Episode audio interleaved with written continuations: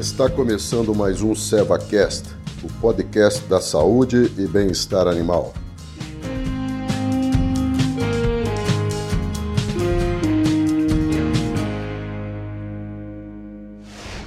Olá, tudo bem? Aqui é Baite Leal, médica veterinária, especializada em equinos e técnica da linha de equinos da Seva. Dando continuidade ao nosso SevaCast, no nosso episódio sobre prevenção e tratamento da bronemose cutânea, vamos dar continuidade ao que a gente falou no episódio anterior. Quem quiser, saber um pouquinho sobre como acontece a doença e quais são as, os agentes envolvidos, eu sugiro voltar no episódio anterior para entender um pouquinho quais são as atitudes e ações de prevenção e tratamento da doença.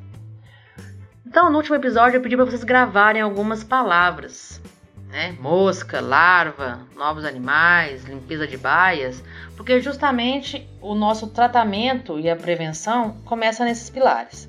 Vamos separar em dois grupos de animais: o animal afetado, que tem realmente a ferida e ele está bem claramente afetado pela bronemose, e os outros animais da propriedade que não têm feridas, mas que podem ter a bronemose em seus estômagos. Então, para tratar o animal, uh, antes de tratar, para prevenir os animais terem a doença, a gente tem que diminuir ou zerar a quantidade de abronema SP, que é o verme, na propriedade.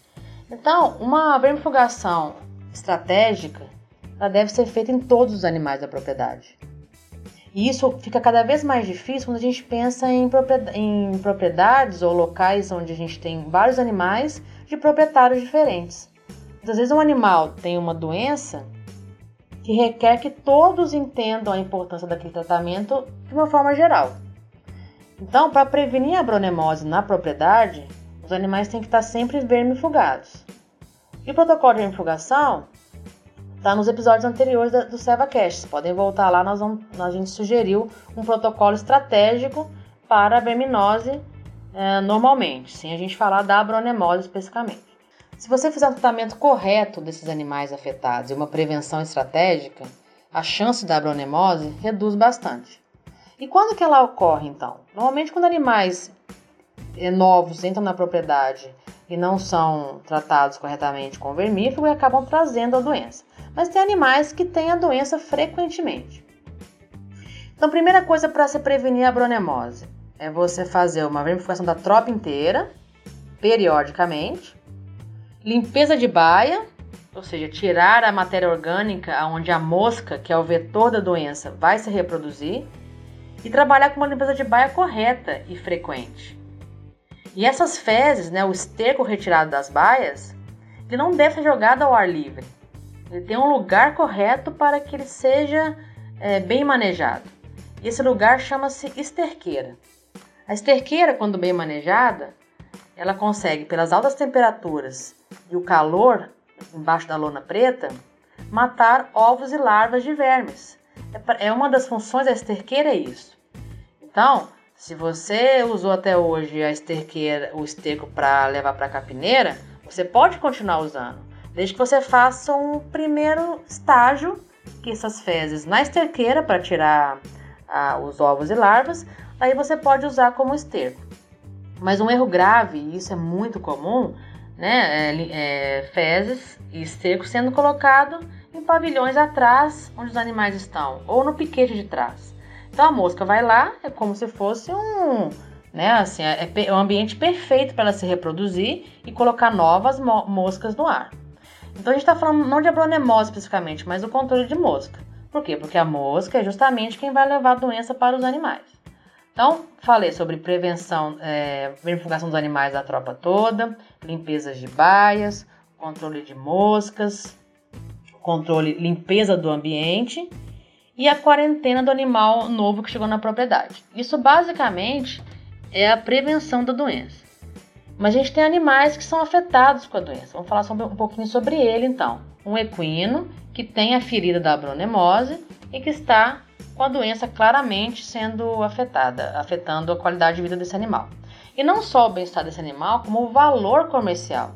Para quem já teve um animal com bronemose, sabe a dificuldade que se tem de comercializar esse animal. Porque são animais que, que frequentemente têm a bronemose. Não saberia explicar o motivo que esses animais são mais, é, atraem mais as moscas, mas com certeza os animais que têm mais abronemose atraem mais moscas. Vocês podem perceber essa, essa ocorrência na, nos seus respectivos animais. Então, o animal é, doente ele precisa, ele precisa receber um tratamento mais intensivo. Então, o animal com abronemose ele precisa receber uma vermifugação muito mais frequente. Então, por seis semanas, ele recebe uma dose de vermífugo. Por seis semanas seguidas. Uma por semana, a dose medida no referente ao peso animal na bisnaga do produto. Então ele pode receber ivermectina ou ivermectina com praziquantel. Se for para fazer uma vermifugação já estratégica, optar pela base composta. Se for só para abronemose, a ivermectina é suficiente para matar a abronema. Então, ponto 1, um, vermifugar esse animal. Se os animais que estão muito próximo deles, desse animal, não tiverem sido vermifugados, eles têm que ser vermifugados. Porque a gente tem que tirar ou diminuir a incidência da bronemose no ambiente. Senão o animal que está limpo, digamos assim, da bronemose, ele vai se reinfestar pelo verme de outros animais próximos a ele. Por isso a importância de que todos os proprietários ou pessoas que mexem naquele ambiente entender que é um tratamento em conjunto. Ponto 2. Tratamento da ferida. E aí a gente tem algumas formas de tratar. A própria Seva tem um protocolo contra a bronemose, que a gente lançou recentemente, onde envolvem cinco produtos que é o Equiderme, que é uma pomada cicatrizante com antibiótico, antifúngico, anti-inflamatório, que ajuda a evitar que a granulação, que é esse tecido da esponja, aumente e ajuda a cicatrizar a ferida. A gente tem o retalho esteroide, que é uma triancinolona, um corticoide de longa ação, que ajuda na melhoria do desconforto da coceira causada pela larva. O Padoc NF, que é o nosso vermífugo à base de praziquantel em gel, o dimesol, que é o nosso DMSO a ser colocado dentro da pomada e aplicado na ferida. E o Cicatrilex prata, que é o nosso prata, que é o spray para evitar que a, a mosca pouse na ferida. Então, quem quiser saber mais sobre todos esses protocolos ou tratamentos, é só seguir a gente na rede social. No Instagram, CeveQuinosBR